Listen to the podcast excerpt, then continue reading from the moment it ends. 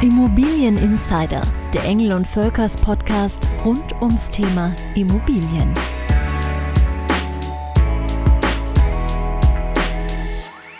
Mehr als 400.000 Immobilien werden in Deutschland jedes Jahr vererbt. Eigentlich ja etwas Schönes, wenn eine Wohnung oder ein Haus an die nächste Generation übergeben wird. Doch oft stört es den Familienfrieden. Ein Patentrezept gibt es nicht, aber sicherlich eine Regel.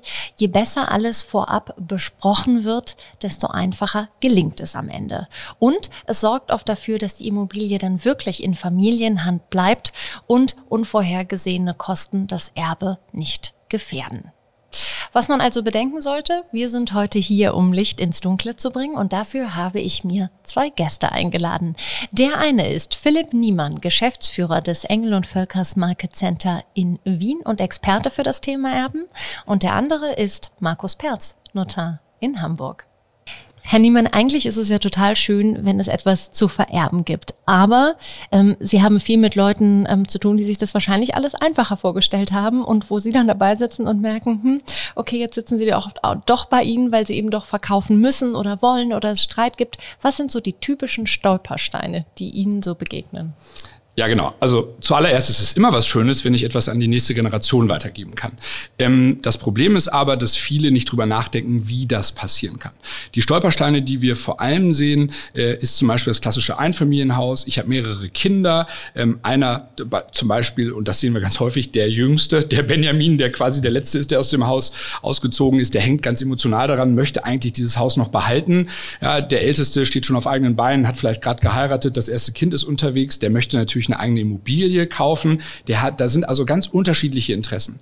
Und das ist einer der wesentlichen Streitpunkte. Das heißt, was wir bei uns häufig sehen, ist, dass vorher vielleicht alle noch ganz fröhlich zusammengesessen haben unterm Weihnachtsbaum und jetzt plötzlich Riesenstreit entsteht, weil man sich nicht einig ist, weil die Interessen so unterschiedlich sind. Und das ist nur eines von vielen Beispielen, ähm, weil halt die Interessen der Kinder meist auch vor allem mit der Zeit, je älter sie werden, sehr, sehr unterschiedlich werden können. Und darauf sollte sich die die vererbende Generation auf jeden Fall einstellen. Das sollte sie im Kopf haben.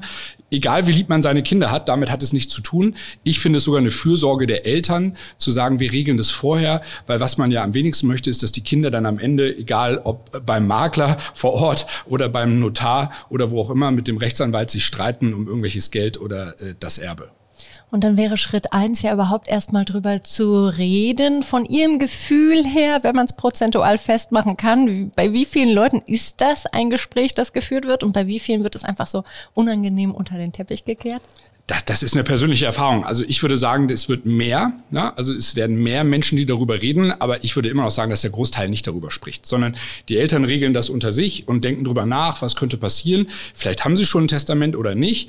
Ähm, aber viele haben da halt auch Ängste, ne? darüber zu sprechen, über den Tod zu sprechen, stehen noch voll im Saft des Lebens und denken gar nicht darüber nach, was da kommen kann.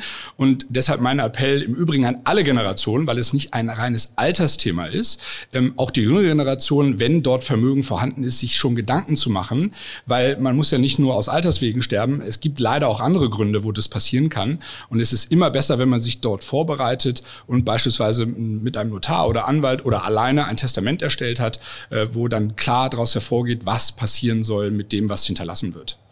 Und oft, das habe ich am Anfang angesprochen, scheitert es ja auch an einem ganz anderen Punkt, nämlich ich will die ähm, Immobilie vererben, aber dann kommt noch wer anders um die Ecke, nämlich der Fiskus und möchte doch auch noch was Geld haben. Wie oft ähm, begegnet Ihnen das und was passiert dann mit so einer Immobilie? Ja, der Fiskus ist ja relativ schnell. Also wenn der Todesfall eingetreten ist, dann melden die sich schon nach ein paar Wochen und äh, dann geht es um das Thema Erbschaftssteuer und äh, die muss bezahlt werden. Und äh, klar kann man mit dem Fiskus schon Gespräche führen. Die sind auch gesprächsbereit, aber irgendwann hört diese Gesprächsbereitschaft auch auf und dann ist die, steht die Forderung da, die ähm, gezahlt werden muss. Und ähm, das ist eigentlich auch der wesentliche Punkt, äh, was bei uns schon häufiger mal passiert, weil sich keiner Gedanken gemacht hat. Da wurde etwas vererbt, ähm, vielleicht in, in, in die zweite oder dritte Reihe, wo ja doch schon eine größere Erbschaftssteuer anfällt. Und ähm, dann hat keiner ein Barvermögen, mit dem er das zahlen kann. Also deshalb ist unsere Empfehlung, wenn man Immobilien vererbt, dass man sich im Vorhinein Vorhinein schon mal Gedanken macht, welche Erbschaftssteuer könnte anfallen, dass man also nicht nur die Immobilie vererbt, sondern auch ein gewisses Barvermögen, wenn die Kinder es nicht besitzen, um diese Erbschaftssteuer zu zahlen. Dann gehen wir doch jetzt mal in die Details und wir hoffen, dass Sie uns abholen, so dass wir es hier alle ähm, verstehen, Herr Perz. Ähm, wenn wir überhaupt mal darüber sprechen, ab wann muss ich überhaupt ähm, diese Erbschaftssteuer zahlen, dann ist das ja sehr unterschiedlich. Können Sie uns ganz kurz sagen, wo ist die Grenze bei Kindern? Wo ist sie bei Enkeln? Wo ist sie vielleicht, wenn ich nur Verwandter zweiten Grades oder so bin? Ja, also es gibt ja im deutschen äh, Erbschafts- und Schenkungssteuerrecht, ähm, das ist das gleiche grundsätzlich die Steuersätze, äh, gibt es unterschiedliche Freibeträge und die sind abhängig davon, wie Sie es gerade schon angesprochen haben, wer erbt. Zwischen Ehegatten gibt es grundsätzlich 500.000 Euro Freibetrag alle zehn Jahre. Dazu können noch Freibeträge aus äh, Zugewinnausgleich kommen. Da können noch weitere Freibeträge wie der Haushaltsfreibetrag von etwa 41.000 Euro dazukommen.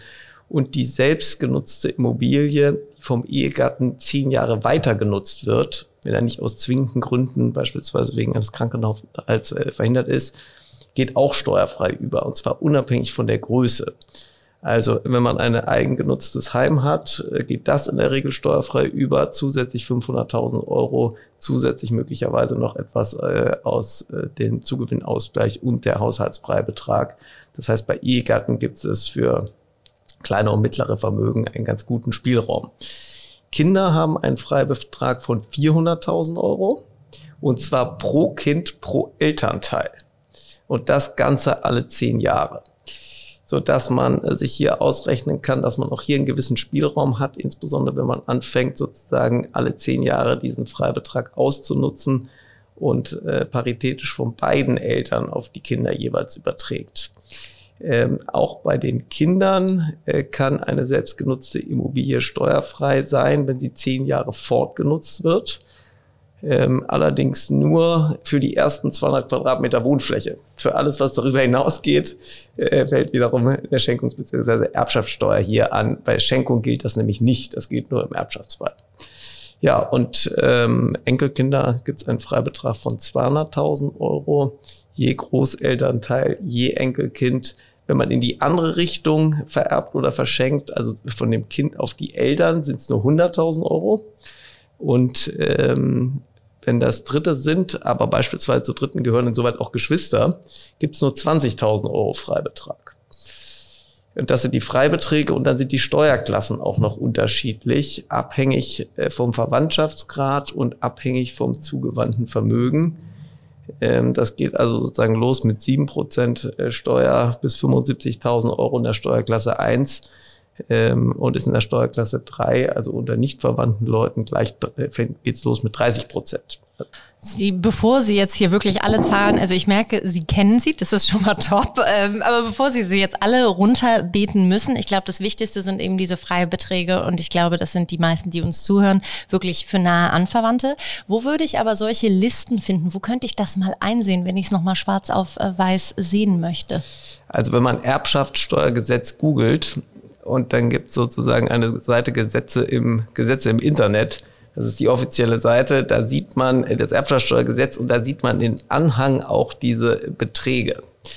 Das ist also eine ganz leichte Möglichkeit, um das rauszufinden. Was ich jetzt öfter bei Ihnen rausgehört habe, war, dass Sie immer betont haben, alle zehn Jahre. Ähm, und ähm, da tut sich dann natürlich äh, die Frage auf, beziehungsweise ähm, äh, ist das vielleicht eine Initiative zum wirklich direkten Vererben der Immobilie am Lebensende sozusagen, dass ich da schon vorher gewisse Regelungen finde? Ja, also bei, äh, bei ähm, mittleren und größeren Vermögen macht es in der Regel Sinn, ähm, mit der Vermögensübertragung an Angehörige schon zu Lebzeiten zu beginnen und möglichst auch nicht kurz vor dem Lebensende, genau wegen diesen zehn Jahren, die ich möglichst häufig ausnutzen will. Also idealerweise fängt man sozusagen in den späten 50ern schon an. Dann hat man in der Regel dreimal die Möglichkeit, äh, diese Freibeträge auszunutzen ähm, und äh, kriegt damit eben relativ große Vermögenswerte steuerfrei auf die Kinder. Und es gibt ja auch die Möglichkeit, sich hier Rechte vorzubehalten. Äh, das stärkste Recht ist das Niesbrauchsrecht, das ist das vollumfängliche Nutzungsrecht. Da kann ich den Vermögensgegenstand, gleich ob das eine Immobilie ist oder ein Aktiendepot, äh, gehören mir weiterhin alle Erträge. Ich kann den nutzen, ich kann den umschichten. Äh, das Einzige, was ich nicht mehr machen kann, ist ihn verkaufen. Ist das eine Angst, ähm, die Sie, Herr Niemann, vielleicht manchmal beobachten, dass die Leute zwar schon wissen, ja, okay, ich könnte ja schon anfangen, was an die Kinder äh, zu übertragen, aber was ist, wenn die mich aus irgendwelchen Gründen dann aus der Immobilie raushaben wollen? Ähm, sind das Ängste, die ihm begegnen, wo Sie sagen müssen, nee, nee, also das äh, geht dann trotz allem nicht so einfach? Ja, also ich würde sagen, im Ranking ist die Angst an Platz Nummer zwei. Äh, das Platz Nummer eins ist, man denkt einfach gar nicht dran. Man hat es gar nicht im Kopf, weil man ist ja voll im Leben, voll im Saft und man denkt nicht dran, was passieren könnte. Also ja, die Angst ist ein ganz, ganz wesentlicher Faktor und äh, zu Recht würde ich sagen, denn im Leben kann sich ständig irgendwas ändern und das Erbschaftsrecht äh, geht ja auch noch weiter. Ne? Das heißt, wenn meine Kinder heiraten, da gibt's ja dort wieder einen anderen Erben und so weiter und so fort. Also das heißt, äh, viele haben einfach Angst, äh, Dinge oder ihre materiellen Dinge zu übertragen, weil sie dann sagen, hm, ja, mein Kind ist vielleicht noch ein bisschen zu jung, ja, ist noch so ein bisschen der, der chaotischen Phase, findet sich gerade, äh, was macht er dann mit so viel Geld ja, oder Immobilien? Also das ist mit Sicherheit einer der wesentlichen Gründe, warum viele zögern. Ähm, das zweite oder das, das letzte Thema Angst ist eher so dieses Thema überhaupt anzusprechen. Ja, ich möchte mit meinen Kindern jetzt gar nicht über meinen Tod sprechen, weil ich bin ja voll da und das Leben läuft ne, im vollen Gange und darum brauchen wir uns jetzt überhaupt gar keine Gedanken machen. Das wird dann schon geregelt, so nach dem Motto. Deswegen Ihr Vorschlag, wenn dann unterm Weihnachtsbaum ja, genau. für die gute Stimmung. da kommen ja alle zusammen. genau. Ähm, was mich mal total interessieren würde, äh, Herr Niemann, wie wird denn dann zu dem Zeitpunkt, wo ich anfange, mein ähm, Erbe oder meine Immobilie zu übertragen, wie wird denn dann da der Wert geschätzt? Weil das ist ja kein stabiler Wert. Also wenn ich vor zehn Jahren angefangen angefangen habe, eine Immobilie hier in der Innenstadt ähm, in Hamburg zu übertragen, dann war die wahrscheinlich deutlich weniger wert, als sie es heute ist. Richtig, genau. Also das ist ja ein wesentlicher Faktor, ne, zu wissen, was ist diese Immobilie überhaupt wert, was übertrage ich dort eigentlich. Da gibt es verschiedene Wege. Also ich kann das mit einem ganz klassischen Wertgutachter machen, den ich beauftrage. Den findet man auch im Internet, den kann man suchen und beauftragen. Der schätzt dann ähm, in einem Gutachten den Wert. Oder äh, Sie kommen zu uns bei England Völkers. Wir ermitteln den Marktwert, also was ist aus unserer Sicht diese Immobilie am Markt heute heute wirklich wert? Und mit uns kann man dann auch gleich über die Verwertungsoptionen sprechen. Also was ist denn dann eigentlich in dem Fall des Einfamilienhauses und den drei Kindern etc. Also da bieten wir ein breites Portfolio an, auch in der Beratung, was die Wertermittlung der Objekte oder des Objektes angeht. Jetzt haben wir schon gehört, also frühzeitig anfangen zu übertragen, alle zehn Jahre schon was übertragen, sich vielleicht ein Niesbrauchrecht einräumen lassen. Was sind denn noch so Tricks und Kniffe? Wir sind ja bei Immobilien-Insider, die vielleicht nicht ganz so bekannt sind und wo Sie dann immer merken, Herr Perz, ah ja, wenn ich das erzähle, dann ähm, werden manche hellhörig. Herr Niemann hat ja gerade schon eine häufige Angst angesprochen und die ist, dass die Kinder sich nicht so entwickeln oder die Kinder mit den Immobilien nicht so verfahren, wie sich das der, wie sich das die Eltern oder der Überlasser vorgestellt haben. Und äh, grundsätzlich besteht die Möglichkeit, äh, freie Widerrufsrechte einzubauen. Die sind allerdings steuerschädlich, wenn sie, äh, wenn sie völlig willkürlich von dem Überlassenden ausgeübt werden können.